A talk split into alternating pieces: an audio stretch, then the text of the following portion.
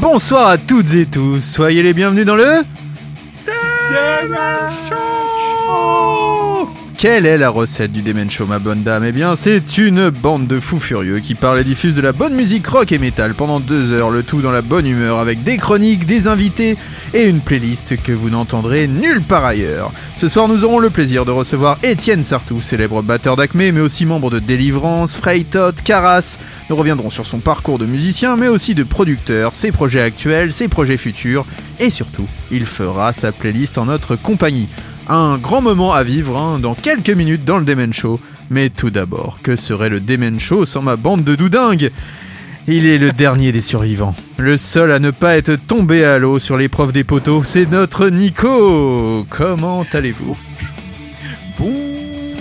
Bonsoir. Bah, ça, ça va et vous-même? Mais ça va bien, écoutez, on, on se retrouve, euh, pff, voilà, comme au début, j'ai envie de Oh, dire. voilà, on est un peu comme euh, les Highlander quoi. C'est ça, on est les deux derniers survivants. La ça. pandémie est revenue et on n'est plus que nous deux. Bah voilà. C'est ça. On Ils- était quand même sont tous- 12 ou 13 hein, à la base dans l'émission, on n'est plus que deux. Voilà, c'est ça le Demen Show. C'est euh, lequel restera vivant à la fin de l'émission. Et bah, oui, on n'est plus que deux, on est en finale. On fait un peu comme Genesis, Enzen, euh, The Where To. C'est ça, c'est Where To. Alors rassurez-vous, nos compagnons, notamment euh, Ruby et Fifi, seront là dès la semaine prochaine. Ruby sur euh, Fifi la semaine prochaine ne sera pas là. Ah non, c'est vrai. Alors lui, il est en train de s'échauffer la voix, Ah. il prépare son Rockin' Meal, euh, voilà. il se refait un petit peu de cardio, il, il- il revient un petit peu en forme, il fait son petit sport intensif là pour être en forme, pour revenir dans le Demen Show, frais comme un gardon, j'ai envie de dire. Voilà. Exactement. Euh, mon cher Nico, j'ai une petite question à te poser. Si vous avez envie de nous contacter, comment faire? Eh bien, c'est très simple, amis auditeurs et amis auditrices. Pour nous contacter, vous allez sur Facebook, vous tapez Demen Show, vous mettez un petit like au passage, hein, ça nous fait toujours plaisir de voir le nombre de likes augmenter. Euh, sur Instagram, on est très actif aussi sur Instagram, hein, que ce soit en story ou aussi également en publication. C'est Demen Show Radio, donc pareil, euh, un petit like, vous nous followez comme disent les jeunes. Et si jamais vous êtes un artiste, vous êtes une production, euh, vous êtes un auditeur, vous avez tout simplement envie de diffuser un son pendant le Demen Show, une seule adresse mail pour nous contacter, demenshowradio.gmail.com. Et deuxième question, si comme notre Ruby et tonton Fifi Coconut, vous êtes en train de participer au championnat européen de saut dans un slip à la Garenne-Colombe et vous avez malheureusement raté cette merveilleuse émission le jeudi soir, eh bien comment faire pour vous délecter des meilleurs moments du Demen Show? Eh bien, c'est très simple. Si, comme nos amis euh, et surtout comme notre Ruby, vous ne voulez plus votre carte euh, d'abonné du PSG, eh bien, vous vous connectez sur Apple Podcast, sur Deezer, sur Spotify, sur TuneIn, sur Amazon Music ou encore SoundCloud ou Google Podcast et vous retrouverez bien évidemment le Demen Show. Et Et- oui, ma bonne dame. Et oui, nous sommes là, c'est très simple, hein, vous tapez juste Radio Axe Demen Show et vous tombez sur nous. Voilà. Rien de plus C'est simple. ça. Rien de plus simple. C'est très simple. Personnellement, j'ai jamais vu quelque chose d'aussi simple de ma vie. Même vous, vous avez réussi à le faire. Et c'est dire. Même moi, je dirais. Ah, c'est dire. c'est Ah, dire, pas- dire que là, pff, hein. Euh, comme la tradition l'oblige, nous allons commencer cette émission en musique avec une nouveauté, à savoir les Américains de Crobot. Ils sortiront leur nouvel album Feel This le 3 juin prochain. Alors Feel This, c'est le cinquième album de la prolifique, prolifique, excusez-moi, formation américaine, et ça succède à l'opus remarqué Mother Brain, qui était sorti en 2019, et à l'EP Rat Child, sorti l'an dernier. En collaborant cette fois-ci avec le producteur Jerry Stone, le quatuor hard rock stoner a expérimenté de nouvelles façons de travailler. Nous avons déjà hâte d'écouter le résultat, hein, et en attendant, on s'écoute Better Times. C'est Crobot, vous êtes dans le Demen Show sur Radio Axe, et ce soir encore, on va secouer votre web radio.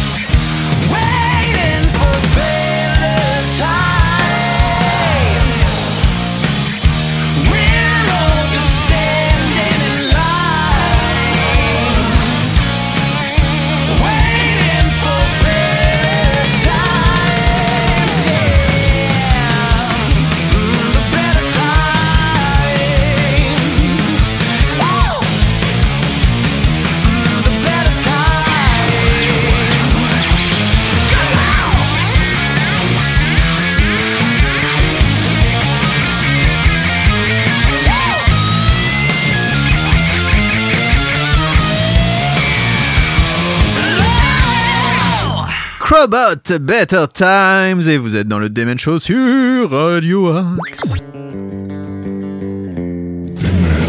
Toutes les nouveautés rock sont dans le Demen Show. Il est l'heure de faire le tour de l'actu rock et metal, c'est l'heure des Gossip and Destroy. Gossip and Destroy. Et on commence tout de suite avec l'ex-guitariste de Manowar qui fustige Joey DeMaio et déclare que les réenregistrements des albums du groupe sont nuls. Oui, l'ancien guitariste de Manowar, Ross Friedman, a fustigé les versions réenregistrées des albums cultes du groupe, affirmant que les albums originaux étaient intouchables. À la question de savoir s'il est prévu de rééditer l'album Battle Hymns pour son 40e anniversaire, Ross a répondu deux points ouvrir les guillemets, je cite. Ce disque a été réédité tant de fois, on m'a demandé de quitter Manowar en 1988, juste après la sortie de Kings of Metal. Et Joey l'a republié tant de fois, il a réenregistré Battle Hymns, il a réenregistré Kings of Metal. Les deux sont nuls. Tu ne peux pas réenregistrer un disque, tu ne peux pas le refaire. C'est comme si Twisted Sister refaisait Stay Hungry, ce n'est pas possible. Surtout qu'il l'a fait sans moi. Je veux dire, je pourrais imaginer qu'il demande au groupe originel de jouer Battle in the Kings of Metal, mais sans moi. Et puis ils ont changé l'accordage, ces chansons ont perdu toute leur énergie. Non, bon sang, non, il faut laisser le génie intact, il faut laisser les bonnes choses comme elles sont. Ces albums sont donc intouchables. Fin de citation. Travis Barker parle de la propos de la hein? La polémique. de la polémique sur le t-shirt Cannibal Corpse de Courtney Kardashian. Oui, euh, le batteur de. Le, ah oui, j'ai mal écrit. hein. Bon, Il non, vous, avez mis des mots au milieu, donc là j'avoue j'étais un peu dé- en train de décrypter. c'est- pour voir si vous suivez. Donc, Ah bah là, euh, non. Travis, Travis Barker, le batteur de Blink, et, euh, Blink, oh, de Blink, je vais arriver moi, de Blink 182, estime que c'est vraiment naze que Chris Barnes, l'ancien chanteur de Cannibal Corpse, et d'autres aient critiqué Courtney Kardashian après Bah. que la star de la télé-réalité et des réseaux sociaux ait été photographiée portant des t-shirts de Cannibal Corpse. Sur la photo en question, donc qui a fait le tour du monde, Kardashian porte un t-shirt à manches longues de la période Eaten Back to Life des vétérans du test metal, alors qu'elle et Barker, son fiancé, étaient à Venise pour un événement de Dolce Gabbana. Excusez-moi. Euh, la styliste de Courtney Kardashian a depuis confirmé à Vogue que qu'elle avait emprunté le t-shirt à Barker, qui possède une grande collection de t-shirts punk et metal. Ouais, faut pas s'énerver pour ça. Ouais, c'est bon quoi. Franchement, on se détend quoi. Paul McCartney a écrit aux Rolling Stones au sujet de sa remarque selon laquelle ils ne sont qu'un groupe de reprises de blues. Ouh. Ouh, c'est chaud. Hein. L'année dernière, en octobre, le légendaire Beatles a déclaré dans une interview Je ne suis pas sûr que je devrais le dire, mais ils sont un groupe de reprises de blues. C'est un peu ce que sont les Stones. Je pense que notre filet est un peu plus large que le leur. Fin de citation. Euh, de nombreux fans de rock se sont demandé ce que les Stones avaient à dire à ce sujet. Et donc, dans une interview récente avec le magazine Rolling Stone d'ailleurs, le guitariste Keith Richards a clarifié la question en disant, nouvelle citation, j'ai reçu un message de Paul à ce sujet, disant que, disant que ça avait été totalement sorti de son contexte et que c'était en fait ce qu'il avait pensé la première fois qu'il nous avait entendu. Ouais. Ouais, il est un peu dur, hein, le polo. Hein. Ah, il est sévère mais juste, hein, comme il euh, est disait, sévère, mais juste, c'est vrai. Un gé- Christian Jean-Pierre dans FIFA. Certes, un génie, mais des fois, il, picote. Hein. Il picote Ah, un peu. Le ça guitariste de Greta Van Fleet, Jack Kiska, est hospitalisé pour une pneumonie. Oh, le pauvre. Oui, il a été hospitalisé du coup pour une pneumonie et le groupe a annoncé la nouvelle euh, tout récemment sur les réseaux sociaux après avoir reporté ses deux derniers shows dans le Michigan dans le cadre de la tournée mondiale Dreams in Gold. Le 15 mars, Jake et le chanteur Josh Kiska ont tous deux contracté une maladie pulmonaire sans rapport avec le coronavirus. Déjà, ça. Le groupe, a, le, le groupe a déclaré que Josh s'était remis, mais que l'état de Jake s'était aggravé au point qu'il a dû être hospitalisé. On lui souhaite en tout cas un prompt rétablissement. Marc Tremonti sort un album de reprise de. Et de Frank Sinatra, ma bonne dame. Et oui, le guitariste Alter Bridge, ou- le guitariste Alter Bridge joue encore de Tremonti, tout juste. Et fervent fidèle du Demon Show, on se, on se- Ah oui, est-ce que je l'ai là? Non, je l'ai pas là, désolé. Ah, vous- moi, vous l'avez pas, si, je l'ai, je l'ai, je l'ai. Hi there, this is Mark Tremai. Thanks for tuning in to Demon Show. Rock on. Je le mettrai après. Ah, tu le mettras pas, je crois que tu l'avais. Mais si, je l'ai. Euh. D'accord. Euh, donc, Mark Tremonti s'est en effet associé à la National Down Syndrome Society pour publier un album de reprise de Frank Sinatra sous le titre Tremonti Sings Sinatra. L'album qui réunit une sélection de chansons de l'œuvre de Frank Sinatra fait partie d'une nouvelle initiative caritative lancée par Tremonti et intitulée Take a Chance for Charity. Tous les bénéfices de la vente de l'album, dont la sortie est prévue pour le 27 mai, donc seront reversés au National Down Syndrome Society et au travail que cette organisation effectue pour sensibiliser le public et soutenir les personnes atteintes du syndrome de Down et leurs familles. Hi there, this is Mark Tremai. Thanks for tuning in to Demon Show. Rock on. Merci Marc, merci. Merci Marco. Euh, Muse annonce la sortie d'un nouvel album. Oui, le groupe euh, britannique est emmené par Matthew Bellamy a profité de la sortie de son nouveau single Compliance pour officialiser la sortie de leur nouvel album studio Wild of the People le 26 août prochain. Et mon nono, si on s'écoutait ce nouveau single de Muse Oui, alors on vous prévient. Pour nous, il est un peu moins bon que le dernier quand même, que le précédent. ouais. Ah, Alors que y a- ma- même, ma- même Apple Watch euh, est pas On n'est pas content. d'accord, là, elle n'est pas d'accord non plus. Ouais, pour le coup, on avait été quand même assez d'accord sur le premier single. Oui, mettez tout le monde d'accord, je pense. Il mettait tout le monde d'accord. Bon, celui-là, les amis, on va vous laisser vous faire votre propre avis, mais pas terrible, quoi. Bah, on va voir. À vous de nous dire. demenshowradio.gmail.com, c'est Muse, c'est Compliance et c'est maintenant. Compliance. We just need your compliance. You will feel no pain anymore. No more defiance. We just need your compliance. Just give us your compliance. We won't let you feel lost anymore. No more self reliance.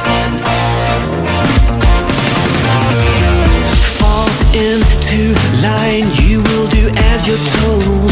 No choice, fatigue, your blood is running cold. We lose control, the world will fall apart. Love of your life will mend your broken heart. Life lived in fear, you need protection. You're all alone, too much rejection. We have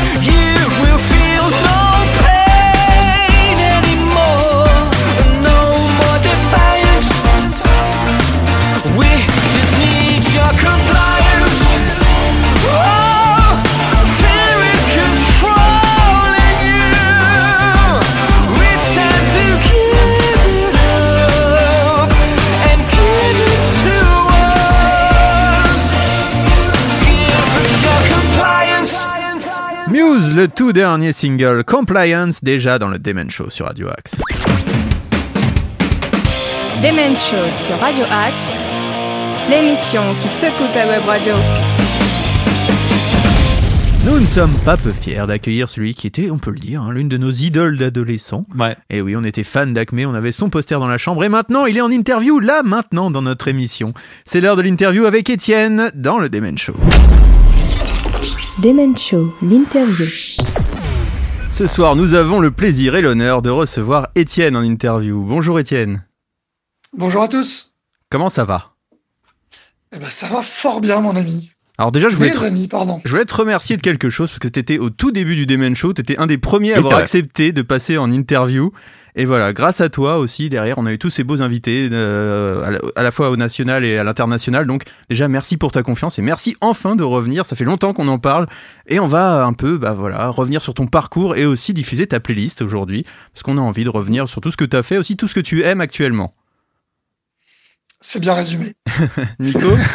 Allez Nico, commence. Ah, allez, pour commencer, euh, Étienne, euh, est-ce que tu peux nous expliquer euh, comment tu es devenu musicien? Qu'est-ce qui t'a donné envie de commencer la batterie, notamment, et puis la guitare aussi, puisque tu joues des deux instruments? Alors, en fait, quand j'étais gamin, tout petit, à 6 ou 7 ans, j'ai démarré par la guitare. Et malheureusement, c'était des cours de guitare classique. Or, j'écoutais de la musique contemporaine. J'étais déjà fan de Supertramp, de Dire Straits et de trucs comme ça. Et euh, je retrouvais pas du tout le même instrument, en fait, entre la guitare classique et le rock que j'écoutais. Donc, ça m'a vachement frustré. J'ai vite abandonné. Et ensuite, à l'adolescence, vers 13 ans, j'ai euh, commencé la batterie. Mhm. Je pense que c'est dû. euh, c'est après avoir découvert ACDC ou des trucs comme ça. Je pense. hein. Euh, ou avoir vu une vidéo. euh, j'ai adoré voir le batteur jouer. Je, je pense que c'était un titre d'ACDC. Et euh, j'ai commencé à prendre des cours. J'en ai pris pendant trois ans et puis j'ai commencé à, à jouer dans des groupes. Et au même moment, vers 15 ans, j'ai repris des cours de guitare.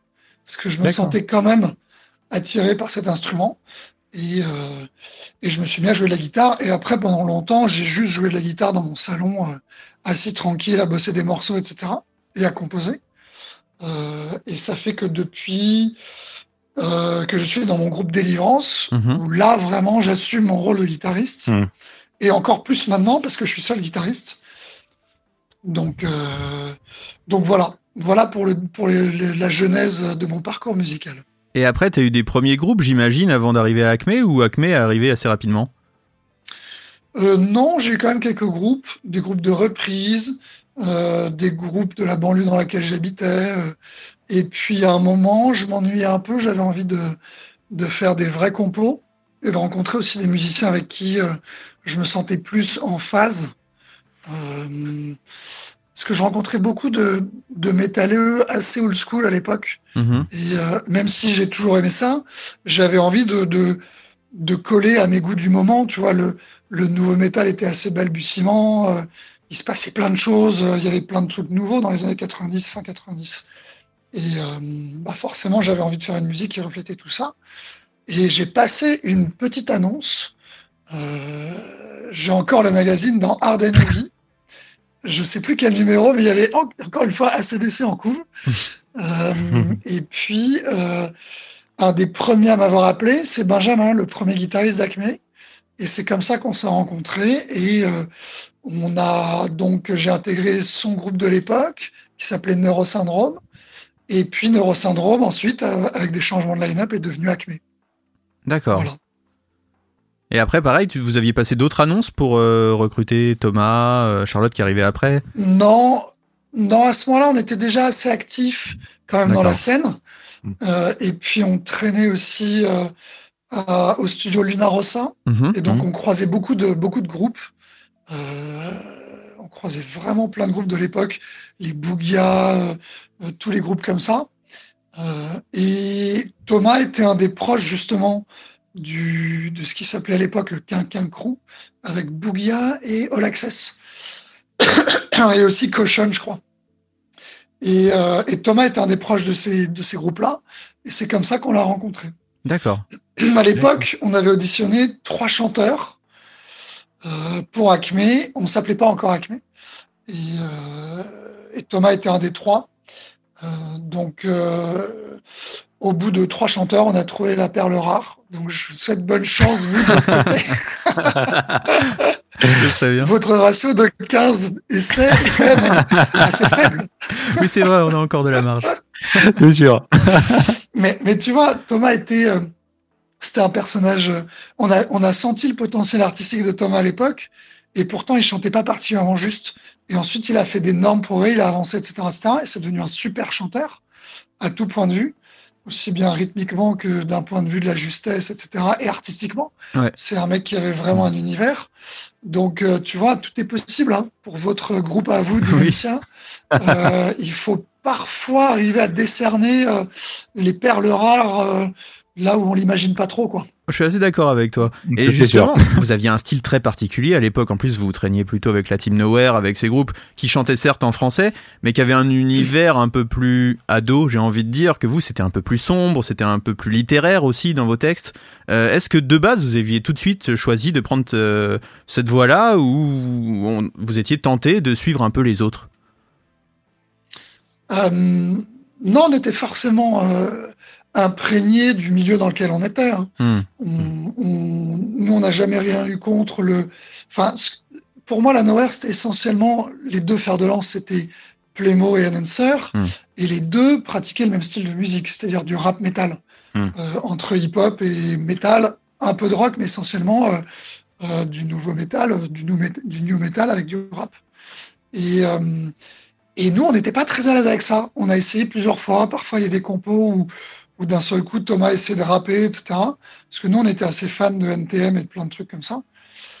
Mais on a vite compris qu'on était moins à l'aise dans ce registre-là et que on avait envie d'un registre plus classiquement rock euh, et plus euh, dans le style new metal, plus sombre aussi, Hmm. plus proche du Hmm. corne des débuts et de et du roots de Sepultura. D'accord. donc, euh, on, mais pour le coup, ça nous a pas. euh, c'est pas le côté artistique qui faisait qu'on qu'on se sentait à part ou ou, ou pas. On était, euh, tout le monde était intégré à sa manière. Je me souviens qu'il y avait aussi euh, Noisy Fate Oui. au début de Nowhere. Et, euh, et Noisy Fate était un groupe très très rock, Oui, c'est vrai. euh, encore plus qu'Acme. Et, euh, et ça, tout ça, euh, tout ça se passait très très bien. Il n'y avait pas de, il n'y avait pas de limite artistique à ce niveau-là du, du moment qu'on sentait qu'il y avait une, une forme de, de renouveau du rock et du métal français. Mhm. C'est un, un petit peu ça qui nous habitait, de vouloir donner un coup de pied dans la fourmilière. D'ailleurs- euh, le succès avec Acme est quand même arrivé assez rapidement. Comment vous avez géré ça, vous, en tant que en tant que Zikos, de vous dire bah tiens, ça y est, c'est euh, c'est parti, ça fonctionne. Bah, on s'est acheté une piscine et puis on, on- on a fait des soirées avec des putes et de la coke. Alors, pour le coup, sérieusement, c'est vrai que c'est venu très très vite parce que on- on- nous, on a eu l'impression d'avoir attendu assez longtemps parce qu'on voyait nos Mm. camarades Playmo Enhancer marcher fort dès leur premier disque et nous, on n'avait pas encore sorti notre album. Donc, euh, euh, et on a, on a, il y avait un décalage de deux ans, je pense, entre nous Mm. quand on a sorti notre premier disque. Enhancer et Playmo sortaient leur deuxième. Euh, et on avait l'impression un peu d'être, euh, de pas avoir notre chance en fait, que ça allait pas marcher, euh, tu vois. on- Donc euh, c'est pour ça qu'on s'est vraiment enfermé en studio de répétition pendant un an, qu'on a bossé tous les jours. On était tous les jours au studio de répétition, le soir après le travail, de 20h à minuit. Je me souviens, on prenait quasiment le dernier métro tous les soirs. Et tous les jours aussi le week-end. Et on bossait inlassablement notre premier album. Artistiquement, on bossait les compos, on Mhm. bossait, on bossait, on bossait. Et puis on répétait pour être le- les meilleurs musiciens possibles avec ces morceaux-là. Parce que notre objectif, et on a pu le concrétiser, c'était d'enregistrer en Suède avec le producteur de nos rêves, euh, Daniel Bergstrand. Et, euh, et on est donc parti en 2001 euh, pour enregistrer là-bas notre premier album, les 11 titres du premier album. Et effectivement, pardon, après la sortie du premier disque, eh ben, très vite, ça s'est mis à marcher euh, très fort, en fait. Mm. Euh, parce qu'à l'époque, il y avait encore des radios qui passaient du métal. Et des grosses radios qui passaient du métal. Pour le Europe coup, 2 à euh, l'époque, ouais, BFM. bien sûr. Ouais. même si on n'a pas eu la- le privilège de, de passer sur Europe 2, je crois. Ah, avec Euh, s'il n'existe pas après par la suite? Je suis pas sûr. Ah, je En crois que cas, si, hein, move- parce que vous étiez sur la compile le- même d'Europe 2. Parce que je l'avais à l'époque, j'étais Ah, ado. Et euh, vous étiez dans les premiers titres de la compile. C'est comme ça que je vous ai découvert. moi. Ah, ok. Bah écoute, peut-être, peut- euh, apparemment, peut-être qu'on est passé. En tout cas, c'est vraiment WeFM et le Move avec qui on était euh, très proches pour le coup, parce qu'ils nous ont soutenus dès le début, Mm. qui, euh, je trouve, a été les plus actifs en termes de, de passage radio Mhm. pour nous. Et, euh, et depuis, d'ailleurs, on peut regretter qu'ils passent nettement moins de, de Ah bah, a- musique de ce Il style. n'y a plus qu'une seule émission, je crois. C'est Bring the Noise le dimanche soir et c'est tout. Il n'y a Ouais, plus qu'une seule ça, émission rock metal. Nous, on passait en pleine journée. Hein. Ah, bien sûr. C'est-à-dire que c'était. euh, effectivement, la, la radio plus euh, euh, des dizaines et des dizaines et des dizaines de concerts ont fait que bah, euh, on a tout de suite rencontré notre public. Euh, Mais il y avait clairement une période qui était propice aux groupes comme nous à ce moment-là. On... Euh, Massisteria et l'Ofofora avaient ouvert la voie euh, fin Mm. 90. Mm. Et ensuite, euh, Playmo and Answer ont, poussé le truc encore plus loin. Et nous, quand on est arrivé, j'ai envie de te dire que tout avait a été déblayé pour nous et, et ça s'est passé hyper bien, hyper vite. Est-ce que à ce moment-là, quand le succès est arrivé, vous n'avez pas eu envie euh, de chanter en anglais et d'essayer de marcher à l'international avec le chant en anglais? Non, on s'est jamais posé la question. D'accord. Euh, à la limite, au tout début du groupe, on, on s'est posé cette question-là. Euh, selon les morceaux, il me semble que peut-être Thomas, ça lui est peut-être arrivé de chanter en anglais, mais honnêtement, c'était pas son truc. Mhm. Et, euh, et comme c'était pas son truc, eh ben, on s'est même pas posé la question. D'accord. C'est, euh, Hmm. Et c'est marrant parce qu'à l'époque, euh, les labels ne voulaient pas de groupes qui chantent en anglais. Euh, c'est depuis Gojira que les labels veulent des groupes, veulent bien entendre parler Hmm. des Français qui chantent Ouais. en anglais. Mais sinon, euh, pendant, euh, pendant nos débuts notamment, le repère du rock en France, c'était avant tout Noir Désir et essentiellement des groupes qui Hmm. chantent en français et occasionnellement pour Noir Désir en anglais. Mais euh, on était très très loin du. Je veux dire, il n'y a, a pas eu de précédent à part Gojira, hein, de groupes qui, qui cartonnaient en chantant en anglais. Dagoba un tout petit peu, mais c'était moins quand même Oui, que. mais ils n'étaient pas, euh, ils étaient pas avant nous et leur vrai. succès est venu plutôt un peu après. Ah oui, avant vous, ouais, non, c'est vrai. Euh, que- c'est plutôt venu euh, fin des années 2000, euh, début 2010. C'est ça, oui, oui. Ah ouais, non, Ils avant vous, euh, groupe. euh, Ah, c'est vrai, quand il pense. Les débuts de, de, de Dagoba, euh, ils ont mis plus de temps avant de cartonner. Et, euh, et c'était pas. euh, les débuts, franchement, le public français était essentiellement réceptif à ce qui, au groupe qui chantait en français. hein. Mais c'est vrai. Parce que c'était quand même vraiment nouveau, quoi. Du, du métal comme ça, chanté en français, c'était une manière de se démarquer. Et puis, euh, je pense que, comme ça a été un vrai mouvement de jeunesse aussi pour le public, euh, quand tu chantes dans une langue dont tu peux être proche, c'est quand même plus. Ça te parle plus, quoi. Je pense. D'ailleurs, est-ce que tu as trouvé qu'au fur et à mesure des années, euh, le fait de chanter en, euh, en français, ça, ça a évolué par rapport euh, au public? Le public était toujours aussi réceptif ou il y a eu autre chose qui a... ou un peu moins pour le coup, au fur et à mesure des années? Non, ça, j'ai pas noté de différence. J'ai juste noté que l'anglais était revenu. Euh, mais pour autant, les plus gros groupes français en France de métal, euh, je mets euh, Gojira euh, à part parce que c'est un groupe international maintenant. Oui. Mais sinon, les plus gros groupes en France chantent tous en français. C'est vrai. Donc c'est pas quelque chose qui a disparu. Et tant mieux, il y a de la place pour tout le monde. Chanter en français ou en anglais, c'est, je trouve que ça devrait même pas être un débat. Je me souviens encore, fin des années 90, euh, les Français détestaient Rammstein parce que euh, ça chantait en allemand. Et à partir du milieu des années 2000, Rammstein est devenu absolument gigantesque. Et, euh, et moi qui adorais l'indus allemand dès l'époque de Dick Roops, etc., dans les années 90, quand Rammstein est sorti, moi j'adorais, j'étais un peu le seul à dire Mais non, c'est hyper cool, ça chante en allemand. On s'en fout, c'est super, ça va très bien avec la musique. Et c'est un peu, peu importe finalement la langue dans laquelle on chante, du moment que c'est cohérent avec la musique et que c'est cool. Tu vois, euh, Kvelertak qui chante en norvégien, il n'y a pas un traître, euh, personne ne comprend un traître mot de ce qu'ils disent. C'est vrai. Et euh, du moment que ça passe, que c'est bien avec la musique, c'est cool. Comme les groupes japonais quand ils chantent en japonais et que c'est super chouette. Il y a un côté universel Euh, dans la musique. Ouais, c'est ça. Le fameux langage universel, ouais. c'est, c'est, c'est, c'est- ça me paraît assez évident que finalement, du moment que ça, que la musique et, les- et la voix fonctionnent bien ensemble, quelle que soit la langue, je pense que tu arrives à ressentir ce que le Hmm. groupe essaie d'exprimer. Ouais, je suis d'accord avec toi.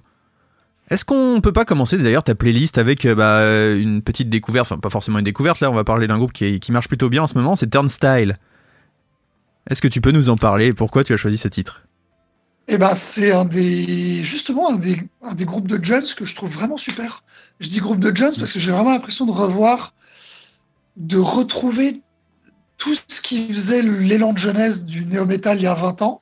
Mm. Et en même temps, c'est pas une simple pâle copie de ce qui a été fait il y a 20 ans. Non, c'est vrai. C'est un groupe qui a, qui a vraiment une personnalité, qui apporte une, une vision moderne et pas du tout. euh, euh, Il n'y a pas les côtés exaspérants de la musique moderne. C'est vrai. Euh, ça reste un vrai putain de groupe de rock et de métal, avec plein, plein, plein d'influences. Ils brassent tout ça. Et, et les morceaux sont vraiment super cool, quoi. C'est, je trouve ça incroyable d'arriver à sortir autant de tubes dans un disque. Je trouve ça génial. Et, euh, et tu vois, c'est le genre de groupe qui me donne envie d'avoir à nouveau 20 ans et d'aller pogoter, quoi. Ça, fait, ça fait beaucoup de bien, c'est frais. Et euh, je suis très déçu d'ailleurs, je devais aller les voir euh, à l'Élysée Montmartre mi-février et ils Ah, sont. c'est- reporté à juin, donc Mm. on est obligé de ronger encore un peu notre frein. En tout cas, on va s'écouter tout de suite Holiday dans le Demen Show, c'est la playlist d'Étienne.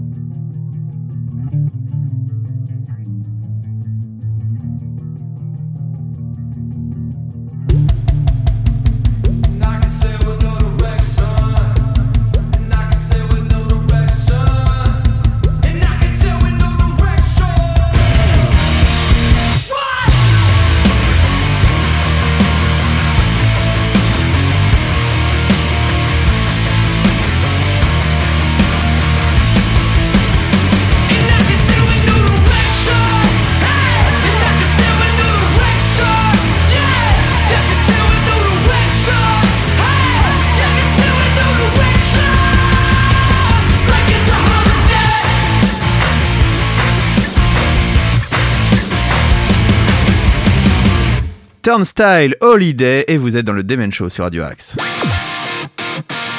Demen Show sur Radio Axe. L'émission qui secoue ta web radio. Et on est toujours avec Étienne ce soir pour sa playlist dans le Demen Show. Euh, Étienne, on parlait euh, juste avant euh, d'écouter le titre, on parlait d'Acme. Euh, si tu devais garder qu'un seul souvenir de toute la période d'Acme, qu'est-ce que ça serait? C'est compliqué quand même. Ça a duré 20 ans. Ouais. Il y a eu plein de bons souvenirs. Euh, je pense quand même que le truc le plus important, c'est euh, les cinq semaines passées en Suède à enregistrer notre premier disque. Ouais. C'est honnêtement, c'est le meilleur enregistrement qu'on ait jamais vécu. Euh, pourtant, c'était pas toujours facile, mais euh, euh, on était vraiment animé par quelque chose de, de totalement innocent, de totalement frais. De, et et, euh, en plus, on a eu cinq semaines de beau temps incroyable euh, en Suède, un été euh, vraiment fantastique. Et tout ça mis bout à bout fait que c'était vraiment une période. c'était à la fois hyper studieux parce qu'on voulait faire un disque de dingue.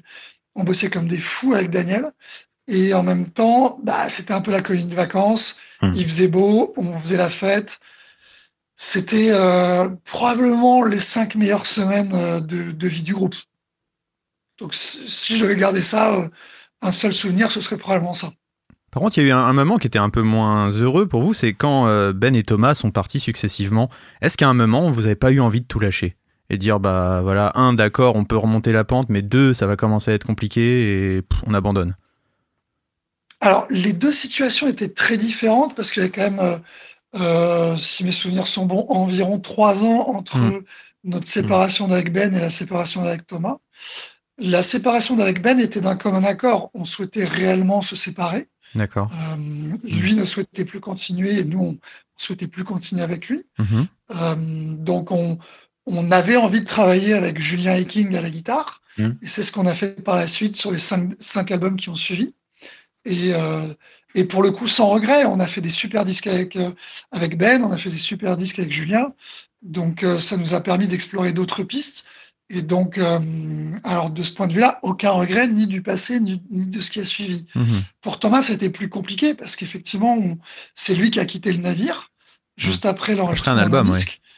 Donc, euh, on était euh, à la fois déçus et choqués.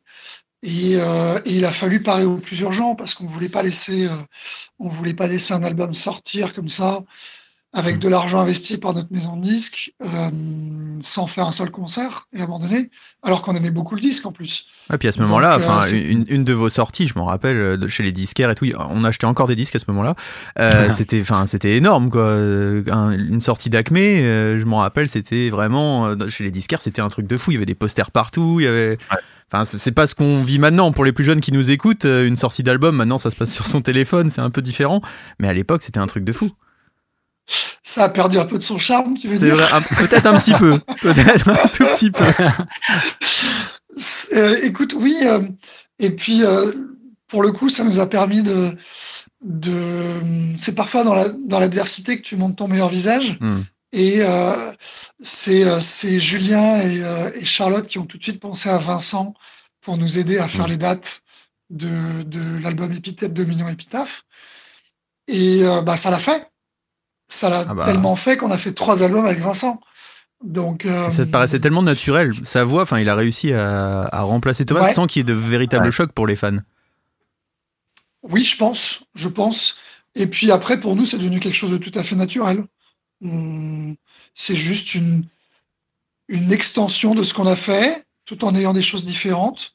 Mais euh, je trouve que la suite a, a fait perdurer euh, plein de plein d'aspects qu'on avait dans la première partie de notre carrière, mais euh, dans une version euh, euh, probablement reboostée, remodernisée et, qui nous ressemblait à ce moment-là. Moi, il y a une date qui m'a marqué, je sais pas si toi t'as marqué en particulier, c'est le festival dans le 91 à le Download.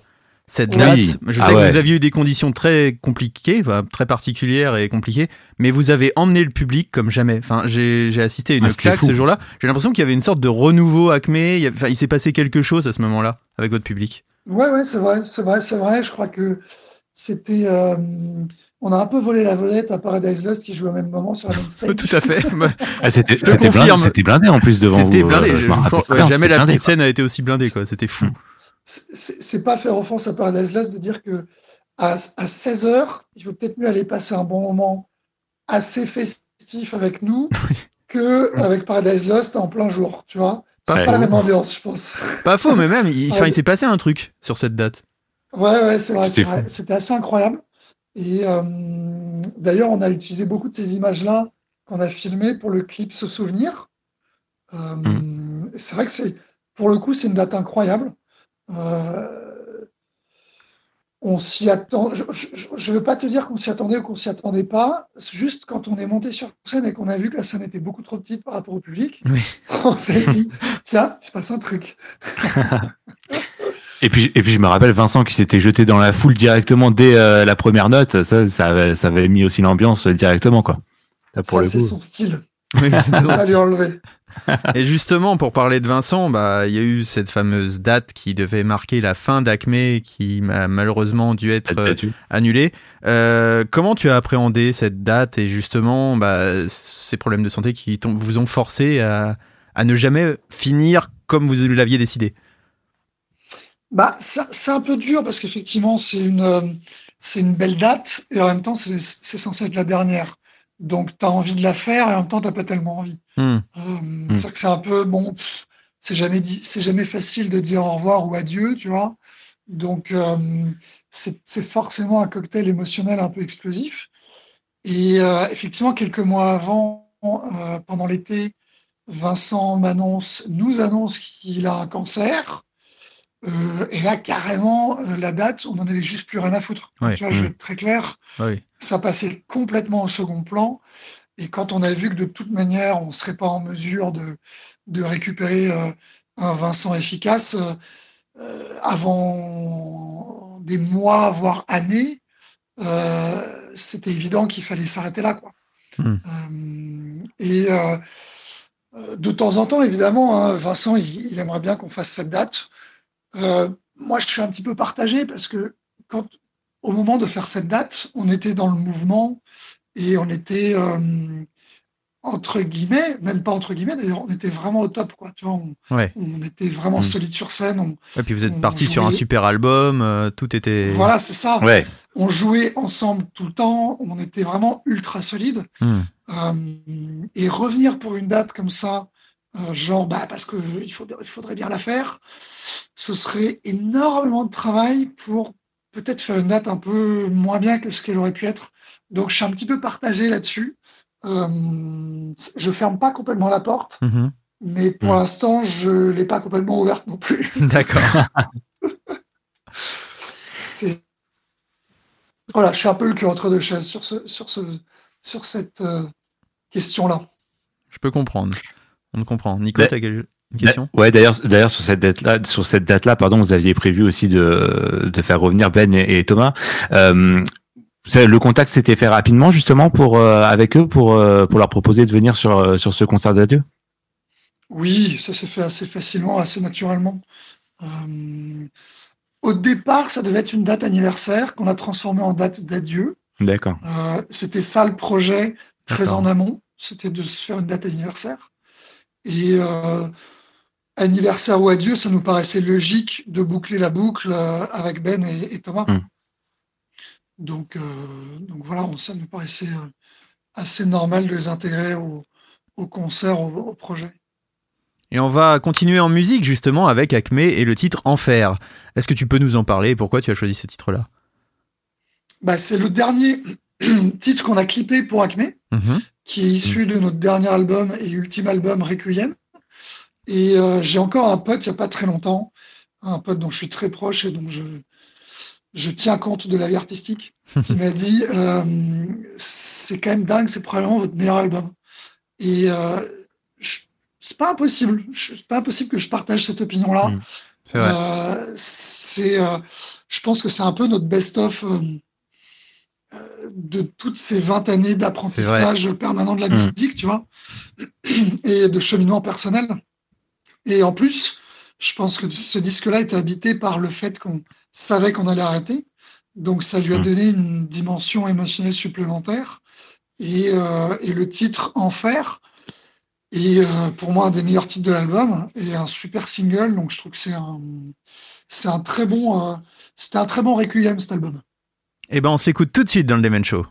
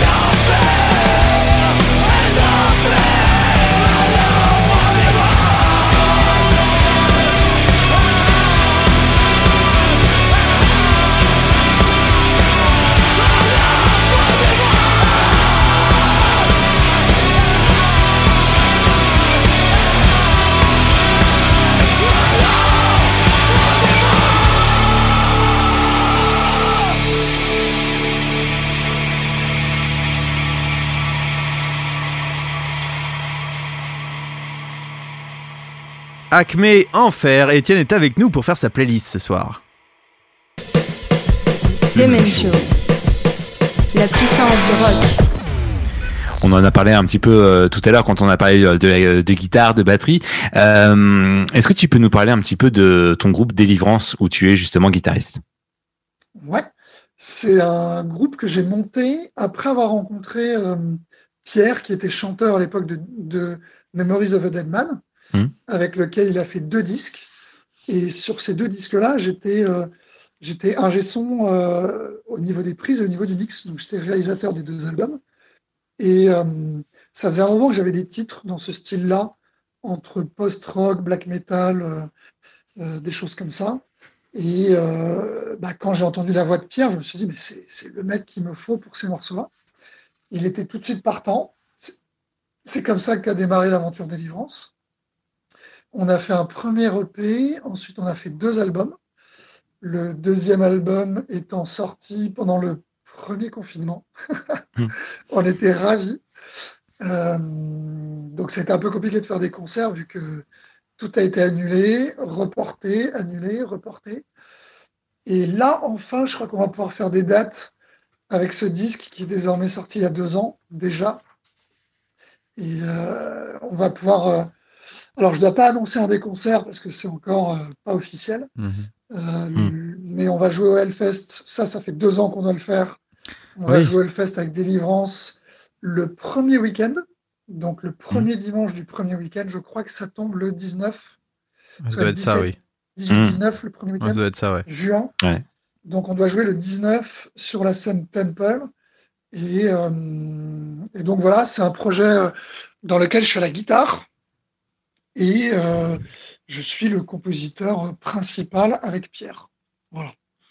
Et ça regroupe aussi dans le line-up actuel, en plus de Pierre et moi, il y a Sacha Février qui est un célèbre tatoueur, Easy Sacha officiellement, et Fred qui est euh, notre batteur maintenant depuis euh, deux albums. Je dis deux albums parce qu'en fait, on vient de finaliser le prochain disque. D'accord. Forcément, le troisième est déjà terminé. euh, quand tu as deux ans sans concert et que Ouais. tu viens de sortir un disque, bah, tu te lances dans un autre disque. T'as pas le choix. Faut bien passer le temps. Ouais, et puis c'est naturel, je veux dire, tu, Ouais. tu, tu occupes euh, les, les cellules grises comme tu peux, quoi. Et euh, donc le prochain est déjà terminé, que bah, qu'on n'a pas vraiment tourné pour le précédent, donc Ça, c'est euh, frustrant quand même. Voilà, on va faire un mélange de tout ça sur les prochains Une concerts. sorte de sortie de double album, quoi, au final. Peut-être bien. Alors le prochain est tellement long qu'il aurait pu se transformer en double album. hein. Ah, euh, Ah, triple attends, album, du coup. Et est-ce que tu te sens plus Et- à l'aise sur scène maintenant à la guitare ou à la batterie? Enfin, dans lequel tu prends le plus de plaisir? Forcément la batterie parce que c'est dans mes gènes. Mhm. J'ai euh, mille fois plus d'expérience à la batterie qu'à la guitare. Mais euh, depuis quelques années, je me sens quand même de plus en plus à l'aise à la guitare. Mhm. Euh, maintenant, ce qui, ce qu'il nous faut juste avec Délivrance, c'est plus de dates. Parce Oui, que là. Mm. forcément, au moment où, où on devait avoir pas mal de concerts et une vraie dynamique, bah, on a été coupé un peu euh, dans notre élan. Mais, euh, mais moi-même, avec cet instrument, je me sens vraiment de plus en plus à l'aise. Je me suis euh, vraiment remis en question ces derniers temps avec la prise de conscience que j'allais probablement être le seul guitariste en délivrance. Mhm. Parce que pour le coup, j'ai pas encore trouvé la perle rare qui, qui convient euh, dans ce rôle-là de deuxième guitariste pour délivrance. Et il faut reconnaître aussi que la position de cet éventuel deuxième guitariste serait pas forcément la plus aisée parce que comme j'écris tout et que je suis assez prolifique, bah, euh, ça peut être un peu écrasant pour un deuxième guitariste. Oui, j'imagine. Donc, Mm. autant assumer le rôle. Et euh, j'ai énormément bossé ces derniers temps. Et quand il s'agit de bosser la musique, je suis assez inarrêtable. Donc, euh, j'ai euh, beaucoup bossé cet instrument parce que bah, j'ai toujours été capable de composer, même des trucs assez balèzes. Mais entre composer des trucs balèzes, les jouer en studio correctement et ensuite les jouer bien sur scène, Mm. il y a un Ouais. gap. Et ce gap-là, je l'ai compris avec la batterie, en repoussant toujours mes limites au fur et à mesure des, des albums que je sortais et des tournées que je faisais.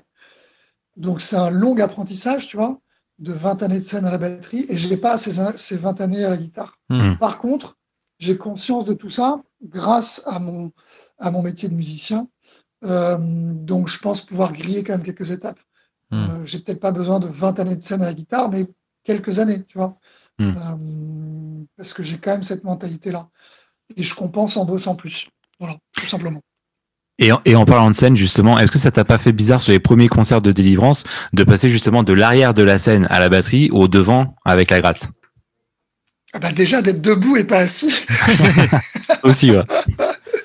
Alors, c'est euh, beaucoup moins fatigant de faire de la guitare que de la batterie. Bande de fainéants, les guitaristes. Euh, c'est clairement, clairement pas le même sport. Moi, j'ai compris le truc. hein. J'ai fait un concert à la batterie, je suis passé à la guitare dès le deuxième. Devant direct. Donc, euh, mais euh, je- non, je m'éclate, je m'éclate dans les deux. Franchement, je, Ouais. je, je me sens forcément dans mon ADN plus batteur. Mais honnêtement, la guitare fait partie de moi depuis tellement longtemps maintenant. Et ça, hum, j'ai écrit tellement de morceaux à la guitare aussi. Et, et j'écris en tant que guitariste. J'écris jamais en tant que batteur. Hmm. Euh, il m'arrive réellement d'avoir des idées à la guitare qui me paraissent vraiment super et où j'ai pas une foutre idée de ce que je vais pouvoir faire à la batterie ou de ce que je vais proposer à, à Fred dans Délivrances de faire à la batterie. Ouais. Donc, par moment, j'ai des idées très précises et par moment, comme je compose en tant que guitariste, eh ben, je ne sais pas forcément ce qui va se passer à la batterie. Donc, euh, je suis vraiment, quand je suis à la guitare, je me sens guitariste, je me sens pas batteur. T'as toujours eu une passion pour les musiques extrêmes. On pense notamment à Grimt, qui est un peu plus ancien, euh, qui était du, du grind. Euh, Est-ce que ce sont tes origines nordiques qui t'emmènent euh, vers ce style, qui t'ont poussé à, à- à adhérer à ce style de musique? Ou alors c'était Oui. un hasard? Oui, en partie. Ouais, ouais, j'ai toujours bien aimé les musiques extrêmes. Après, en plus, comme dans Acme, on faisait une musique très contrastée, où on pouvait développer aussi bien les aspects très calmes que des aspects plus, plus péchus. euh, J'avais probablement moins besoin de monter un groupe de pop qu'un groupe de métal extrême. Ouais. Euh, Mais tu remarqueras que dans tous les groupes de métal extrême que j'ai aujourd'hui, on fait toujours les choses d'une manière un peu euh, différente. Tu vois, on fait toujours un pas de côté, que ce soit Délivrance, Carasse. À la limite, le plus respectueux, entre guillemets, des, euh, Du- des bases du des- style, ouais. Mm. Des, ouais, des bases du style serait Frightot. Ouais, voilà. Mm. Voilà. Euh, qui est vraiment inscrit dans un style. Et j'essaye pas forcément de, de, de renouveler le style, mais juste d'écrire les meilleurs morceaux possibles euh, et les plus accrocheurs dans ce style-là. Euh, mais pour ce qui est de Caras et de Délivrance, c'est quand même des groupes qui ont, un- qui ont quelque chose d'assez d'assez personnel. Et au final, Frightot, même en, en ne réinventant pas le fil à couper le beurre, je pense qu'on a quand même aussi un truc qu'on reconnaît. Et, euh, et je pense que même entre tous ces groupes-là, il y a parfois un petit fil conducteur qu'on arrive à retrouver. Je pense qu'on arrive à retrouver des trucs qui, soit mon style de jeu de batterie, soit des harmonies, des trucs qu'on retrouve un peu à droite à Mm. gauche. Et pourtant, ces projets sont, sont quand même bien distincts, je pense. Mais tout ça participe à, à mon bonheur et mon émancipation euh, artistique personnelle. Et justement, on va s'écouter un extrait de Frightot. C'est le titre Mission, et c'est dans le Ah. Demen Show, et c'est le projet d'Étienne.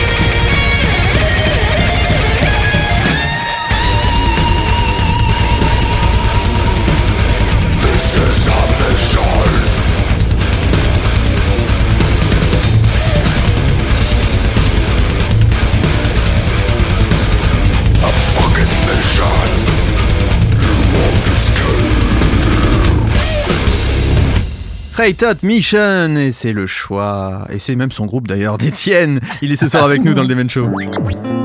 Savourez le meilleur du rock et du métal à la radio. Des Men Show. Et parlons-en de Freightot justement. Est-ce que tu peux nous parler un peu de ce projet avec Arnaud Strobel, je crois, au chant? Ouais, tout à fait. Arnaud Strobel de Carnival in Call et, et Fabien de, de Benighted à la guitare. On est aussi accompagné de euh, du bassiste de attends parce que pour le coup c'est chaise musicale Svart Crown qui s'appelle Julien et Gauthier à la basse. D'accord. Euh, et c'est un projet que j'ai à la base je me suis lancé un défi tout seul euh, de composer et d'enregistrer tout seul un disque de, pour le coup.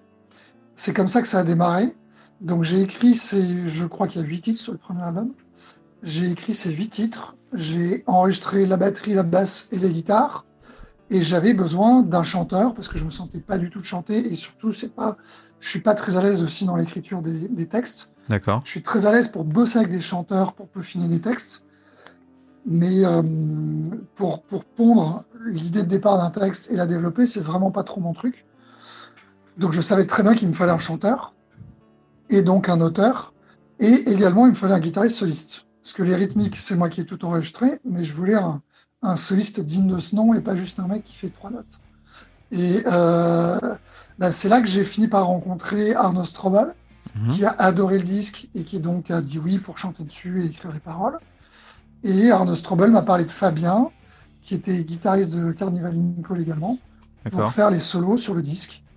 Et euh, bah, ça a été euh, banco, euh, aussi bien pour les textes et la voix d'Arnaud que pour les solos de Fabien. C'était vraiment la cerise sur le gâteau et, et l'album a été euh, finalisé. On, est, on en a été tous très très fiers. Ouais, puis il y a eu une super presse quand même autour de la sortie de cet album. Ouais, ouais, ouais, c'est vrai. L'album a été super bien reçu. On, on a eu la chance de jouer au Hellfest en plus. Mm. Pour notre deuxième date, on a fait, C'est pas on mal. a fait trois concerts. on a fait trois concerts. Le premier à la Lune des Pirates d'Amiens. Et trois semaines plus tard, on joue au Hellfest euh, euh, en ouverture le vendredi sous la scène Altar. Et c'était génial. C'était génial. Et comme c'est un vrai groupe de vieux briscards, honnêtement, ça s'est mis en place hyper vite. Hmm. Le premier concert, on l'a fait, on avait fait euh, trois ou quatre répètes ensemble. Ah ouais. Et on Ouais. avait fait genre une répète avec Arnaud. Tu vois Ah oui, Ah C'est- ouais, d'accord. Ouais, mais, mais, on est, euh, hon- honnêtement, on a, on a, on a un line-up de tueurs. Je dis, je dis ça parce que les mecs vraiment sont incroyables. Et euh, tu vois, moi, c'est mes, c'est mes morceaux, je les ai joués, donc euh, c'est un peu normal que je sois capable de les jouer. Mais que eux qui doivent apprendre des nouveaux morceaux et qui n'ont pas beaucoup joué avec moi, Mm. bah, se posent naturellement sur mon jeu de batterie et ça paraît tout à fait euh, cohérent et naturel de jouer ensemble. Euh, c'est assez incroyable, quoi. C'est une, une osmose assez étonnante. On va parler maintenant aussi d'un autre de tes projets, Caras, euh, avec Yann, notamment de Massisteria. Ouais. Comment est né ce projet? Alors, c'est né de euh, ma rencontre avec, avec Diego, qui est chanteur et bassiste du groupe. Mhm. Euh, à la base, il était en train de monter un groupe dans le style, bah, dans le style Caras pour le coup, entre grind et death très punk. Vois. Contrairement à Freitot qui prend son temps dans les morceaux, Caras, ça va très vite Ouais, et ça prend Mm. euh, pas son temps. les morceaux peuvent faire euh, une à deux minutes maximum, là où les morceaux de Caras peuvent faire 4, 5, 6 minutes. Donc, euh, Caras, c'est vraiment le format grind punk avec des, in- des influences euh, death metal old school et, et très rock'n'roll. Euh, là où Freitot est plus scandinave et donc plus vraiment métal, Mm. quoi. Euh, Caras, c'est la version plus punk. Et donc, euh, quand euh, Diego et moi, on s'est rencontrés, il m'a montré quelques idées de morceaux et je me suis mis à jouer dessus.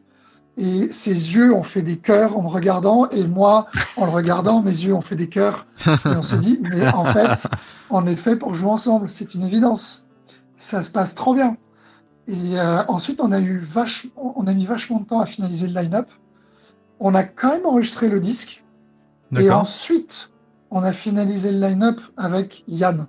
Ah, Donc. Yann est arrivé après le disque. En fait, on lui a fait écouter le disque. On lui a dit, écoute, on, on est, on est vraiment dans la merde. On a, on a un super disque, mais on a besoin d'un guitariste. est-ce que ça te brancherait? Il a écouté l'album, il a adoré, il nous a dit les gars, euh, j'adore votre disque, je peux pas passer à côté de ça, faut que je, faut que je fasse partie du, du projet. projet.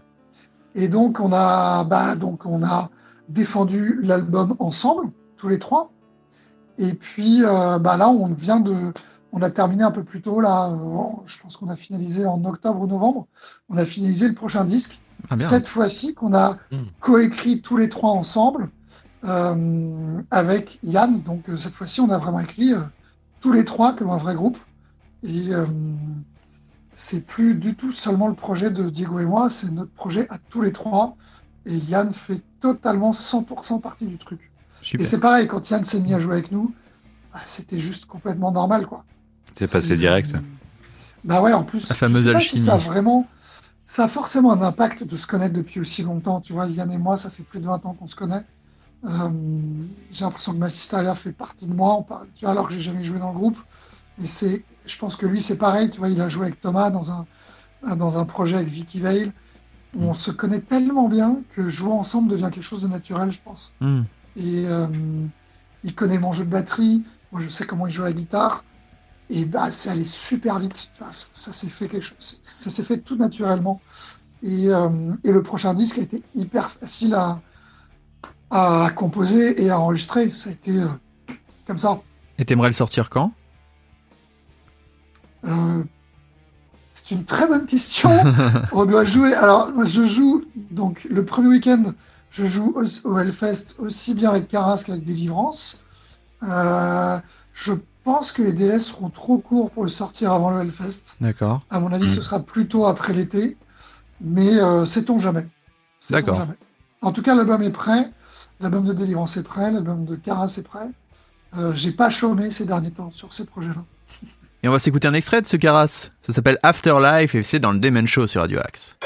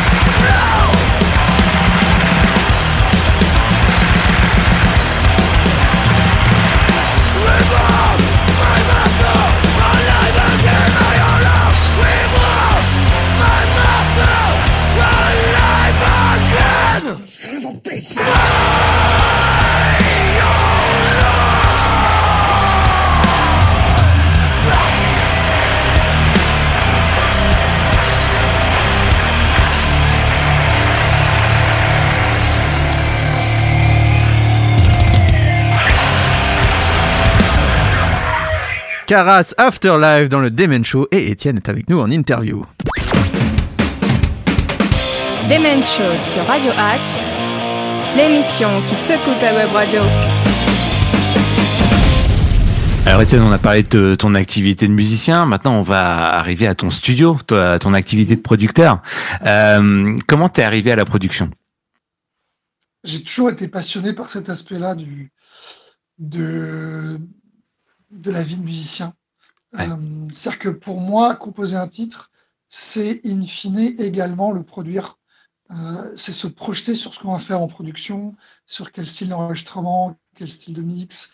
Et donc, euh, dès le début de mon parcours musical, j'ai toujours été celui dans, le- dans mes groupes à être le plus impliqué en termes de prod auprès de nos, de nos, de nos réalisateurs. Mm. Et donc, la suite logique, c'était forcément un moment de m'y mettre moi-même.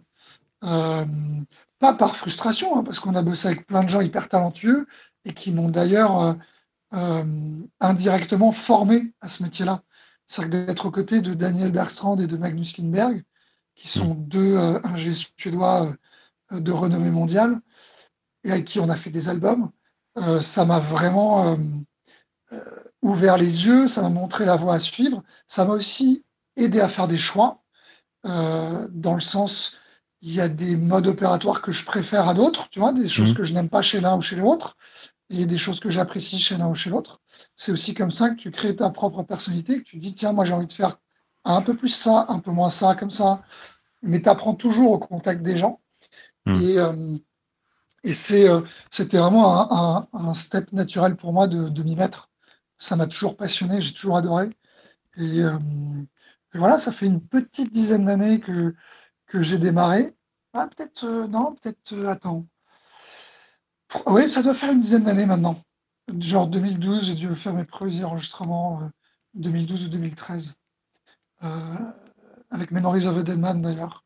Hmm. Et, euh, euh, et là aujourd'hui, effectivement, ça fait quelques années, euh, ça doit faire 5 ou 6 ans que j'ai mon studio d'enregistrement et euh, dans lequel je continue de, d'avancer dans ce sens-là, à peaufiner mon son, à peaufiner mon, ma personnalité euh, sonore euh, euh, que vous avez l'air de déceler. Oui, c'est vrai, non, c'est- on en parlait hors antenne, mais euh, il y a un son maintenant, Étienne, c'est-à-dire que de plus en plus de musiciens, on en croise aussi des groupes qui viennent euh, en interview, nous parlent de toi euh, bah, dans leur choix de production en disant bah Étienne, il y a un son. Là dernièrement, on avait le groupe Imparfait, je sais pas si tu les connais un petit peu, ils nous parlaient de toi en Non. disant il y a un son très particulier avec Étienne, est-ce que vous, vous voulez vraiment bosser avec lui? Vous savez qu'on dit oui, justement, ce son qui respire, euh, c'est ce qu'on disait, ce son un peu naturel, euh, bah, tu fais vivre les instruments et les prods, c'est pas ce côté euh, surproduit qu'on peut entendre euh, Mm. chez certains producteurs et ça fait du bien aussi euh, c'est ce qu'on disait en France euh, d'avoir voilà ce son qui, qui vit voilà un son vivant et euh, t'as réussi à trouver ta patte et c'est vrai que maintenant on peut dire on veut le son d'Étienne c'est pour ça qu'on va aller dans ton studio C'est gentil. Et puis je pense aussi que au-delà de, de ce qui pourrait être mon son, je pense pouvoir m'adapter à plein de styles très différents. Oui. C'est-à-dire que je suis Mm. autant euh, aussi, aussi à l'aise euh, dans les prods de métal extrême euh, et avec leur code euh, que dans les trucs beaucoup plus indie rock. euh, mais peut-être parce que tu aimes ces styles aussi peut-être parce que Aussi. t'as des goûts peut-être plus variés aussi C'est ça, ça correspond tout simplement à tout ce que j'écoute. Euh, je peux aussi bien faire des prods très prod que des très propres que des prods très très sales. Mm. Euh, c'est juste à faire en, en collaboration avec le groupe, tout simplement. Je, je, je propose toujours, j'essaie toujours de faire une belle photo de ce qu'est le groupe à mes yeux et en, évidemment en collaboration avec les musiciens. Tu parlais de, de respirer dans la musique. Là récemment, j'ai fait un groupe, euh, j'ai bossé avec un groupe shoegaze qui s'appelle Fleur du Mal. Mhm. Euh, on a fait un album absolument incroyable. C'est probablement une des prods dont je suis le plus fier. Et en plus, les morceaux sont super. C'est un groupe qui chante Mm. en français en plus. Et euh, ça chante super bien. C'est très rock, très shoegaze, avec un tout petit peu de black metal léger par-dessus. Et ça respire, c'est hyper aérien. C'est euh, apaisant tout en étant hyper, hyper puissant. Et euh, c'est effectivement, euh, j'ai hâte que ça puisse sortir pour vous le faire écouter parce que ah ça, ouais ça j'ai hâte de découvrir ça représente bien, ça représente bien toutes les facettes de ce que je trouve être une belle prod, à la fois organique, et en même temps hyper maîtrisée et, et chaleureux et, et en même temps hyper professionnel, quoi. C'est un- ça représente bien là où j'en suis aujourd'hui, en tout cas. Et justement, Et tes que goûts... pardon, excuse-moi. Euh, non, disais, tes goûts sont éclectiques et dans ton choix de chansons, tu nous as parlé de King Gizzard et de The Lizard Wizard. Est-ce que tu peux nous en parler de ce titre puis qu'on l'écoute? Alors, je vais te parler surtout du groupe parce qu'ils ont euh, tellement de bons titres que c'était dur de choisir. Euh, là, j'ai choisi un titre d'un des derniers albums, mais ils ont quand même sorti une vingtaine d'albums en 10 ans. C'est euh, le groupe le plus prolifique avec euh, Oasis. C'est euh, c'est un groupe d'indie rock, de Mhm. rock psychédélique Mhm. euh, d'Australie que pas mal de métalleux passent à côté. Pourtant, c'est un groupe qui est un peu à la frontière des genres, euh, qui n'hésite pas à passer dans le métal de temps en temps mais toujours avec un biais un peu bizarre, parce qu'ils sont, c'est des gens bizarres. c'est les Australiens, ça, c'est des gens bizarres. Et euh, ils ont un talent fou, ils partent dans tous les sens tout en restant cohérents. C'est vraiment le groupe qui m'a. euh, je, je me suis senti comme un adolescent en, en écoutant ce groupe pour la première fois. J'ai dû découvrir en 2017. Et carrément, ça m'a donné envie de. Tu sais, comme quand j'ai découvert Korn en 94, de changer de vêtements, Hmm. de, de, de, de les copier, tu vois. je- sauf que je suis trop vieux pour ça. c'est- plus possible. Donc, euh, moi, mon bagage musical est déjà fait. Euh, mais c'est vraiment un groupe incroyable. Et si j'étais jeune aujourd'hui, je me ruerais euh, sur leur disque. Et en concert, c'est juste complètement fou. C'est assez dingue. Eux et Ossies, qui sont américains, c'est vraiment les deux groupes complètement fous de l'indie rock en ce moment. Et ils sont imbattables. Eh ben, on s'écoute ça tout de suite, c'est Pleura et vous êtes dans le Demen Show sur Radio Axe.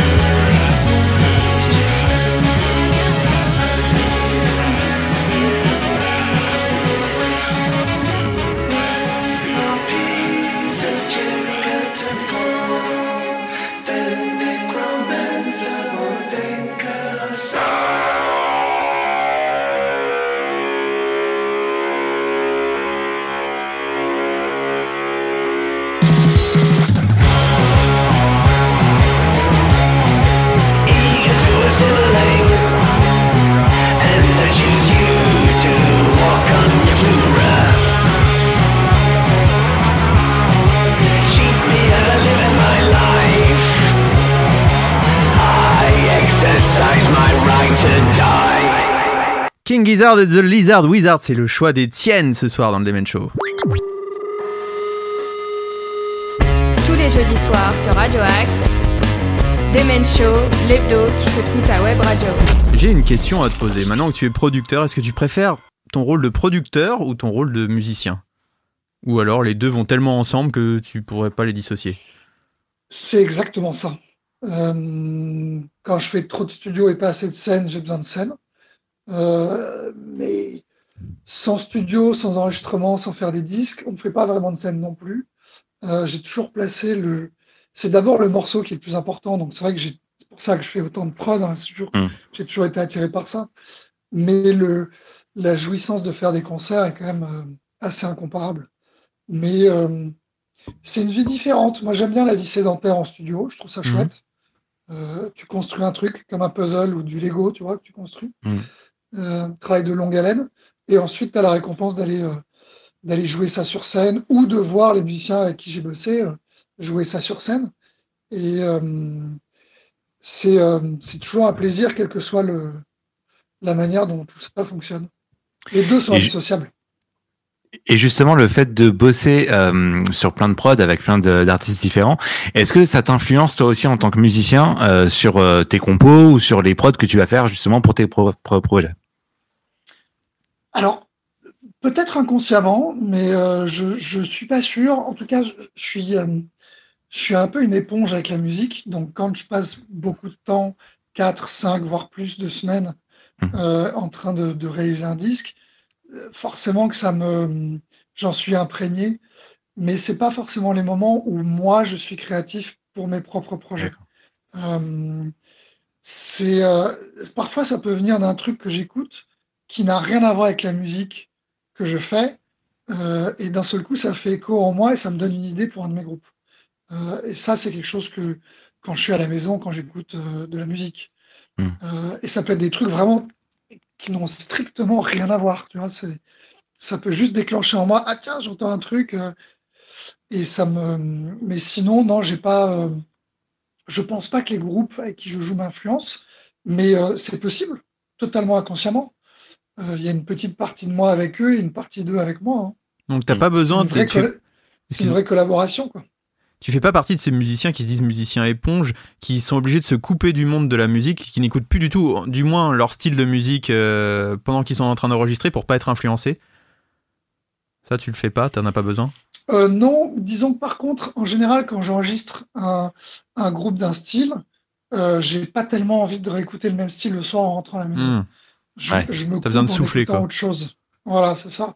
C'est-à-dire que, euh, notamment quand je fais du métal extrême, euh, mine de rien, bosser 8-10 heures sur des trucs Ouais. aussi extrêmes, Mm. t'arrives le soir, t'es un peu fatigué aussi euh, d'un point de vue physique, même de l'oreille. Bah, j'ai plus envie d'écouter Radiohead que, que Immortal. Enfin, en Mm. fait, c'est évident. Mm. Euh, mais, euh, mais en revanche, l'inverse est vrai aussi. Quand je bosse avec un groupe indie, bah, le soir, euh, ça pose aucun problème d'écouter du métal euh, chez moi. D'accord. C'est, euh, Hmm. Ça va dans les deux sens. Mais c'est vrai que le soir, après avoir des grosses journées de boulot, euh, j'écoute un peu moins de musique. J'ai besoin de me reposer.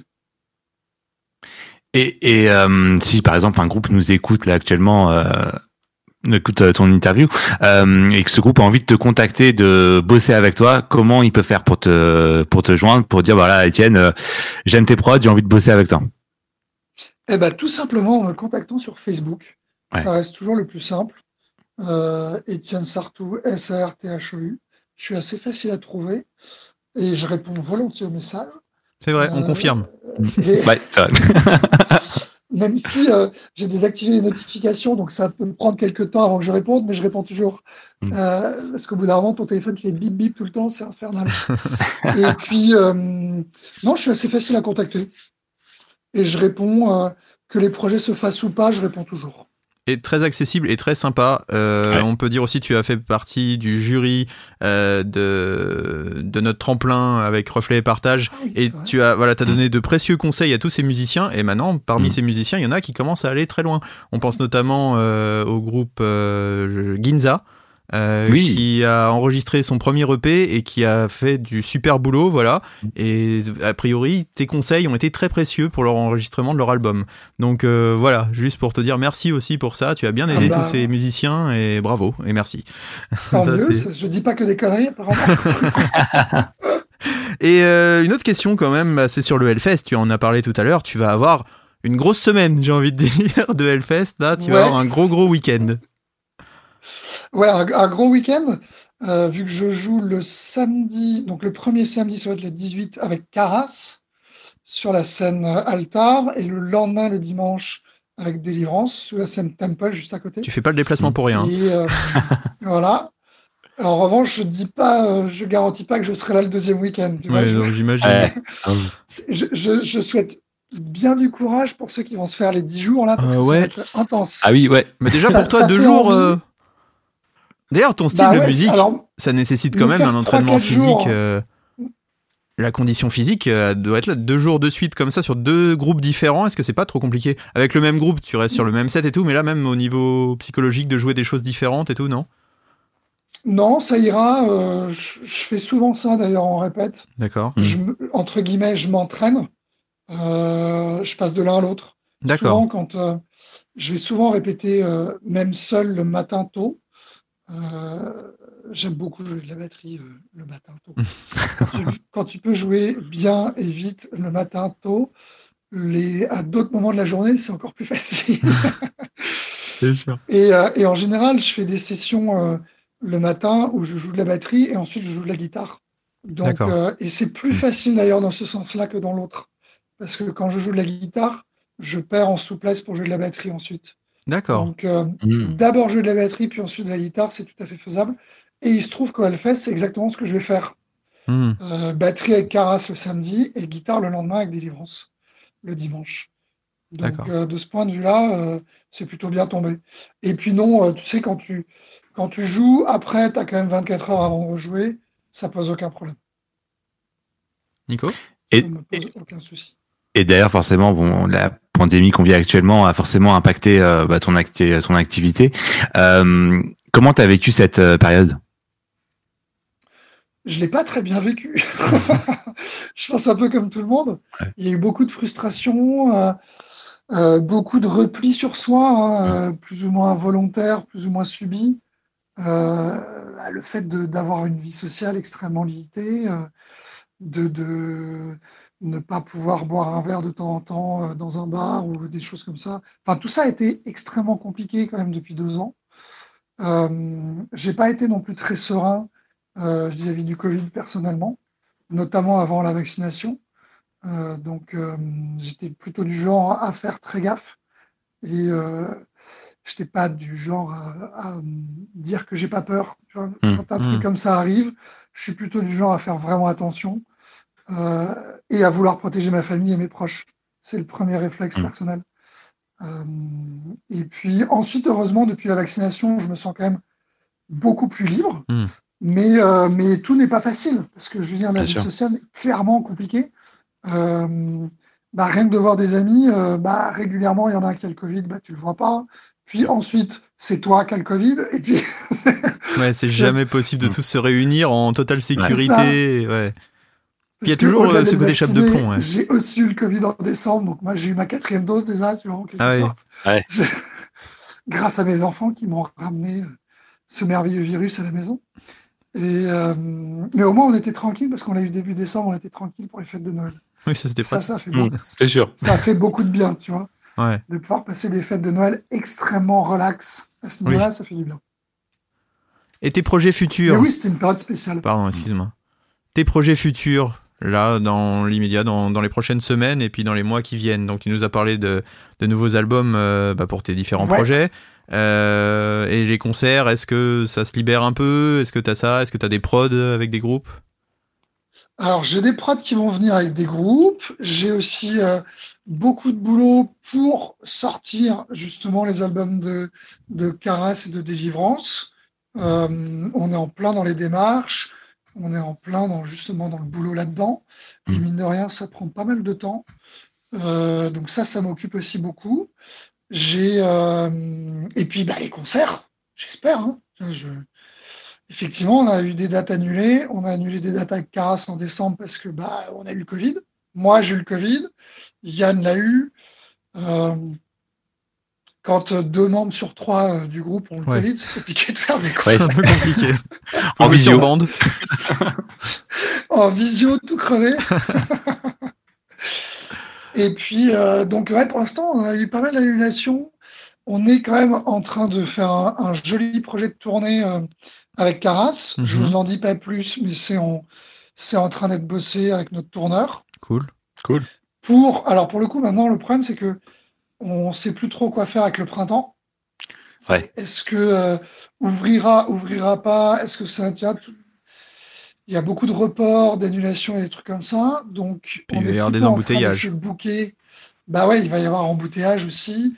On est plutôt en train d'essayer de booker sur la rentrée septembre-décembre. Euh, mais même là aussi, il va y avoir embouteillage.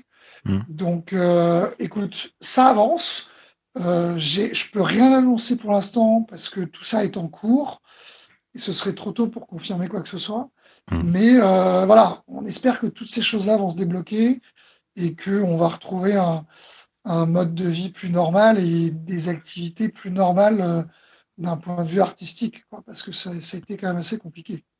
Eh ben, merci beaucoup, Étienne, pour cet entretien. Merci Étienne. Merci pour cette interview qui a été un peu gars. longue, on est désolé, mais c'était tellement passionnant que du coup on t'a gardé un peu plus longtemps que Avec prévu. grand plaisir. Et vraiment, c'était très super. bavard, vous le savez. Ouais, mais c'est super, vraiment, et je pense que les auditeurs vont adorer parce qu'on a passé un excellent moment en ta compagnie. Et puis, bah, il y a un dernier titre à écouter avant de te souhaiter le meilleur pour la suite. C'est TOCs. Est-ce que tu peux nous présenter ce groupe? Eh ben, c'est un de mes coups de cœur aussi de ces dernières années, euh, aux côtés de King Gizzard. C'est ce qui m'a refait découvrir le, le, le rock psychédélique, l'indie rock. Euh, c'est un groupe euh, californien, il me semble. Mhm. Et euh, bah, pareil, hein, c'est un peu, les, c'est un peu le, le penchant américain de King Gizzard. D'accord. King Gizzard, c'est l'Australie, aussi c'est l'Amérique. Et c'est un fantastique groupe de scène. Là, je les ai vus au Cabaret Sauvage. Oui, Cabaret Sauvage.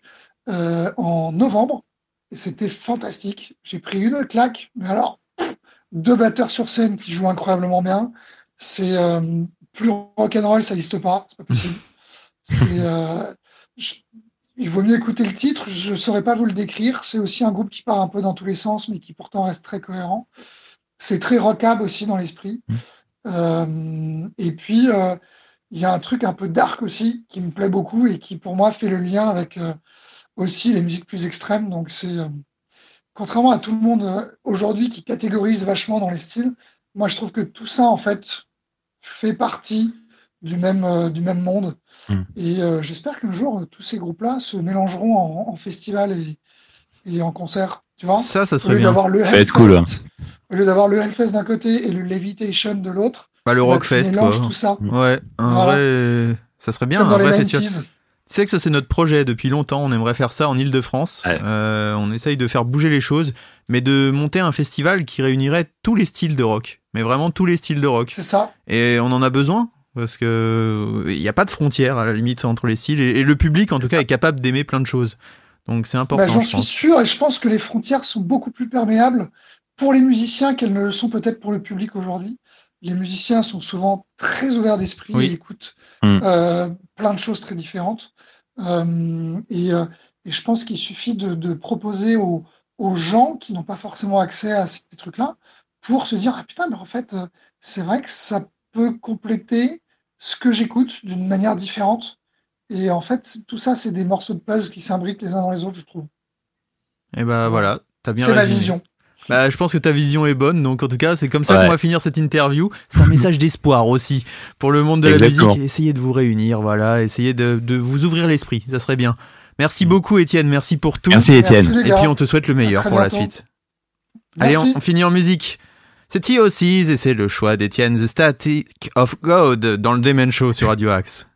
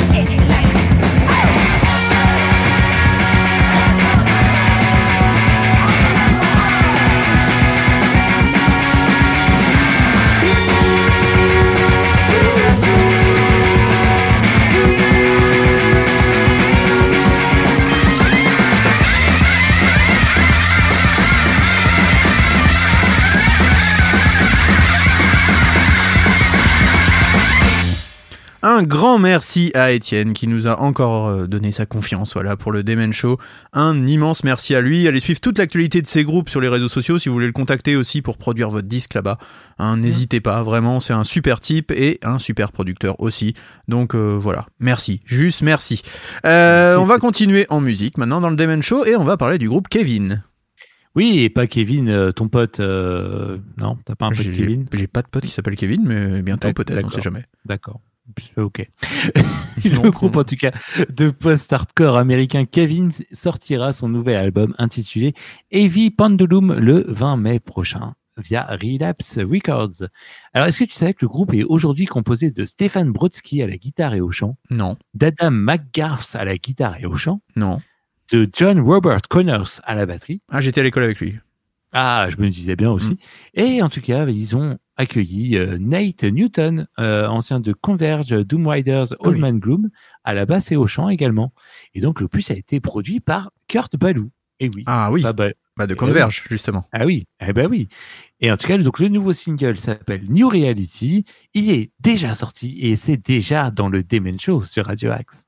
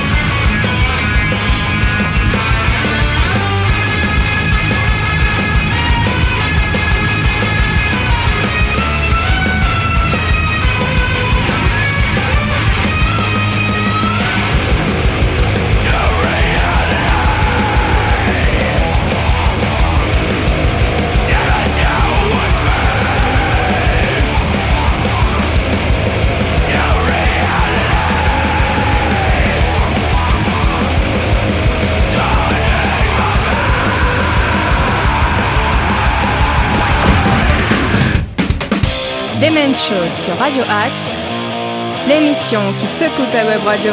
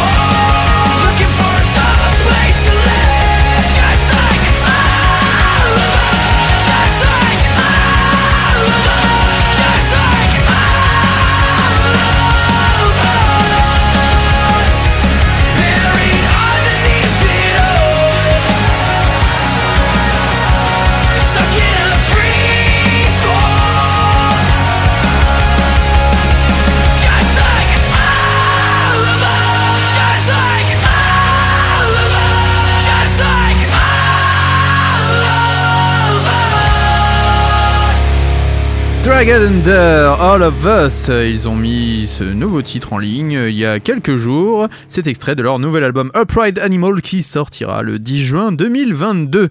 Nico, j'ai une mauvaise nouvelle à t'annoncer. Mais non, me me dis pas que non. Eh si, c'est fini. Oh. C'est fini entre nous. Entre nous.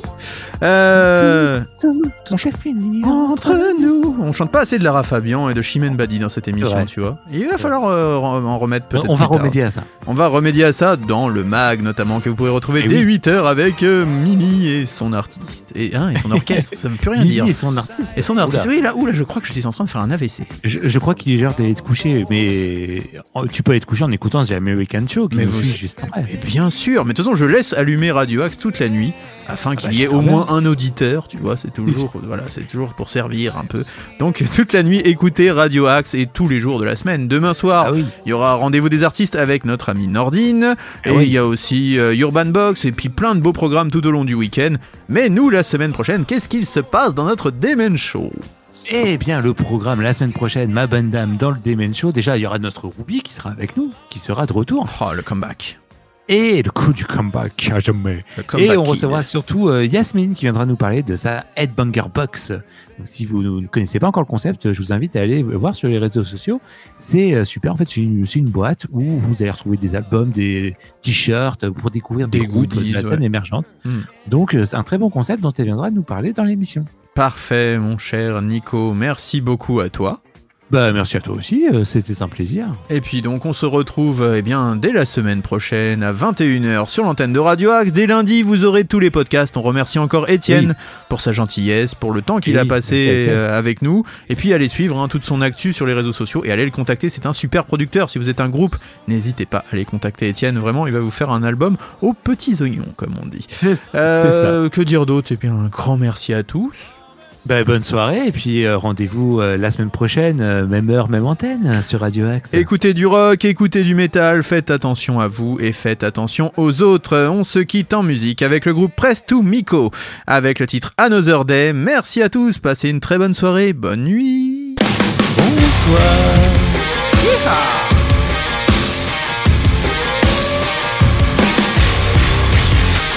Your friendships with a safety pin. There's a world out the window far too large to take in.